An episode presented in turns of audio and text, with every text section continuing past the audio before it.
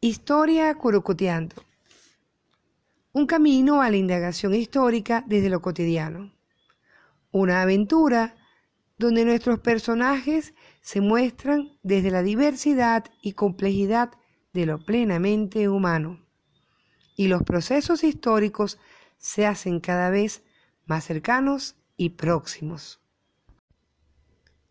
Este episodio, titulado Simón Bolívar y el mito fundacional, busca valorar la figura del libertador alejándonos de las concepciones dicotómicas, es decir, de esa visión del libertador como ser eh, incólume, perfecto, sin tacha alguna, un semidios.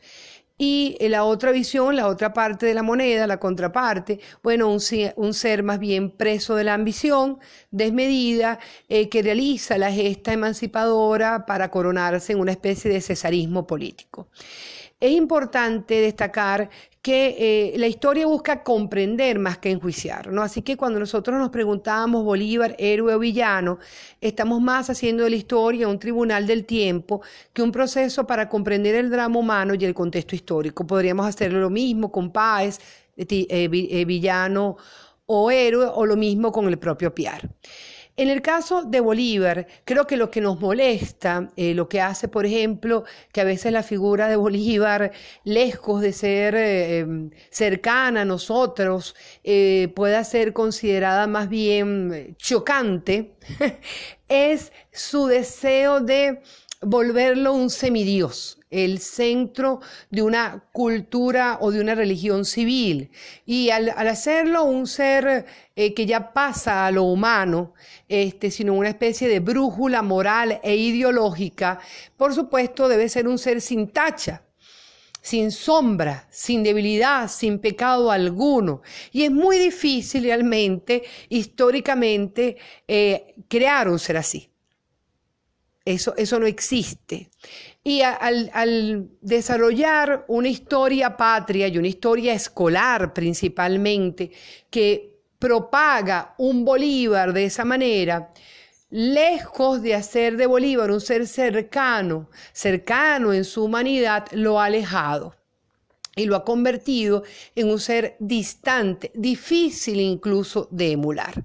Ya historiadores como Germán Carrera Damas, en su culto a Bolívar, ya denunció esa, e, esa historia heroica eh, de predominio militar que utilizaba a Bolívar como centro del culto fundacional. Bolívar es el forjador de la República, Bolívar es la brújula ideológica y moral eh, que todos debemos seguir. Y si es nuestra brújula ideológica y moral, no puede tener tacha alguna es absoluto.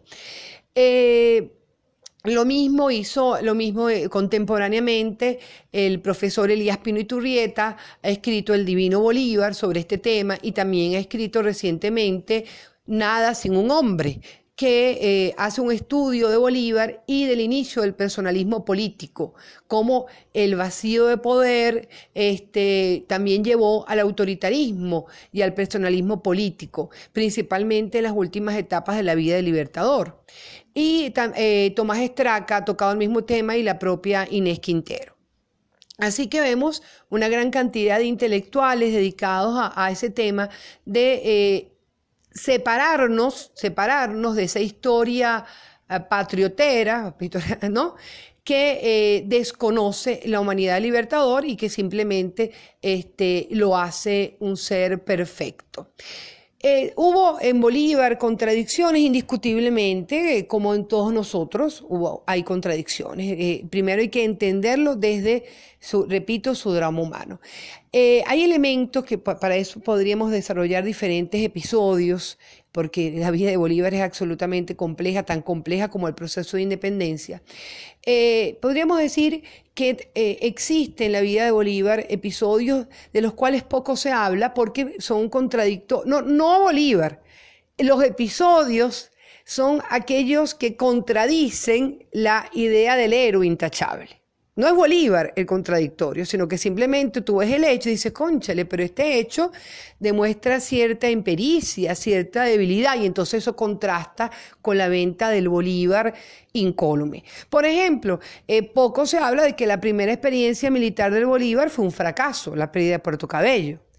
Poco se habla, porque además es incómodo, eh, de cómo se involucró Bolívar en delatar a Miranda y facilitar su captura eh, por las fuerzas realistas y cómo eso incluso facilitó que él pudiera ir hacia Nueva Granada y salvar su vida y no ser detenido. Eso es, son elementos de la historia de Bolívar dignos pues de polémica. Eh, otro elemento importantísimo es si Bolívar en su discurso histórico tuvo contradicciones. Eh, hubo continuidades, existen continuidades en el discurso histórico de Bolívar que son indiscutibles porque ahí están los textos y los textos lo señalan. Bolívar es un hombre defensor del centralismo, fue defensor del centralismo siempre, fue un hombre defensor de, del Ejecutivo con amplias facultades, este, es un hombre que denuncia las repúblicas aéreas, es un hombre, siempre fue apegado a la idea del gobierno popular representativo, no de la monarquía constitucional, no de las monarquías dirigidas por este, extranjeros, como podría haber sido el sueño de San Martín. No, no, él hablaba de repúblicas popular, de una república popular representativa representativa pero al mismo tiempo que señalaba que ese era el anhelo de elecciones populares, este, de alternabilidad, como lo dijo en el discurso de Angostura, es un hombre que siempre va a afirmar que esas transformaciones políticas van a encontrarse con la dificultad de un pueblo que no tiene educación, de un pueblo que no tiene experiencia política, y por eso para él lo más importante era el poder moral y un proceso educativo que ayudara entonces a darle a ese pueblo las virtudes ciudadanas. Es Bolívar un hombre que, repito, siempre va a defender el centralismo y siempre también lo va a defender porque considera que lo más importante es el triunfo militar. Lo que está en la mente del Libertador es el triunfo militar. Y él considera que sí, es muy bien el, tema del gobierno popular y representativo, este, está muy bien el crear un marco legal como la Constitución de 1811, pero resulta que la Constitución del 11 era federal, lo que provocó fue una multitud de deliberaciones, las deliberaciones y dificultaron la unidad militar, no, eso no puede servir.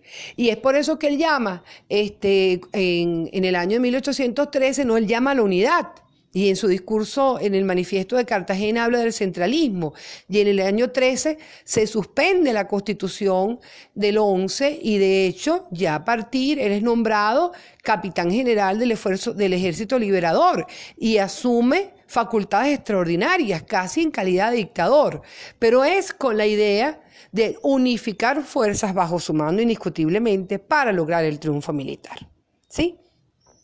Donde nosotros vemos, y de hecho va a actuar con facultades extraordinarias, desde 1813 hasta el año de 1819, porque nosotros tenemos una nueva constitución en el año 19. Cuando, ah, pero un momento, ¿por qué no la tuvimos antes? Porque el territorio de Venezuela estaba bajo dominio realista.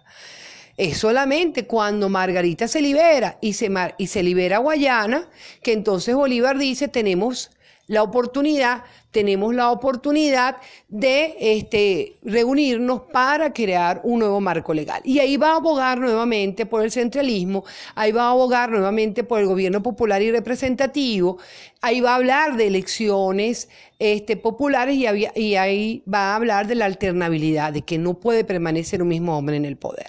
¿Sí? Y se da la constitución que nosotros como conocemos como de angostura y luego también va a hablar de, de ese sueño de la gran Colombia que se materializa en el año 21. Sin embargo, una contradicción en el discurso es cuando en el año, en el año 25 él pasa de la idea del Ejecutivo, eh, de, del gobierno alternativo en el caso del Ejecutivo, y en el año 25 más bien apoya que eh, se, se promulgue, no solamente se promulgue, sino que la República de Colombia adopte la Constitución de Bolivia, donde se establece que el Ejecutivo debía ser un Ejecutivo vitalicio, vitalicio. Y entonces, por supuesto, ya no estamos hablando de alternabilidad en el poder, sino de un ejecutivo vitalicio que rompe con el discurso que anteriormente él había desarrollado. Pero es que en el año de 1825 Bolívar es un hombre cada vez más escéptico. Ya lo era en el año de 1812 cuando denuncia repúblicas aéreas.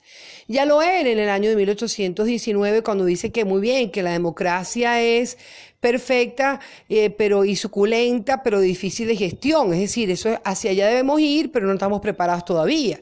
Y se hace aún más escéptico, eh, más escéptico y más conservador en el año de 1825, cuando ya está finalizando la campaña del sur propiamente, y se da cuenta de una diversidad de tensiones sociales, de una complejidad eh, de intereses regionales y se da cuenta que ese mundo liberal eh, que, ante el cual él, promulga y se siente identificado va a ser muy difícil de aplicar en el momento histórico. Y lo que no quiere perder Bolívar, lo que no quiere perder Bolívar es el triunfo militar. Él considera que primero debe asegurarse la independencia y luego ir caminando hacia el marco, hacia el desarrollo de un marco legal con límites. Y eso es lo que lo va a llevar en los últimos años de su vida de 1825 hasta el año de 1830 a, a un progresivo autoritarismo y al desarrollo de ese personalismo político que también, eh, que maravillosamente expone Elías Pino y Turrieta en su obra Nada sin un hombre, ¿no? Y donde podemos ver esa faceta autoritaria eh, del Bolívar que teme que esta, este exceso de libertad, libertad de prensa, eh, eh, que, estas discusiones que la propia independencia ha generado, que esta, esta movilidad social que el ejército ha provocado, más bien se revierta en contra de la propia república que apenas están haciendo. Con esto nos despido en Curucoteando en Historia.